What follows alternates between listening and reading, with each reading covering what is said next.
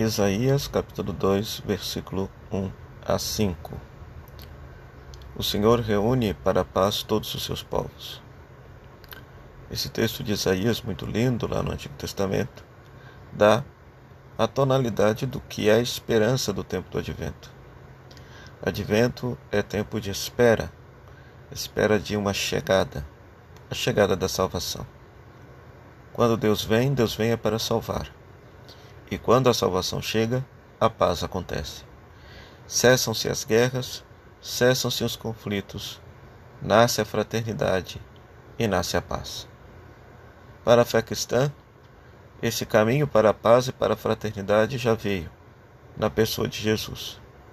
Cabe a cada um que acredita nele deixar-se de fato tocar pela sua pessoa, transformar-se na sua pessoa, inspirar-se na sua mensagem para ser uma pessoa construtora da paz. Nesse tempo do advento, desejemos ardentemente a paz para o mundo.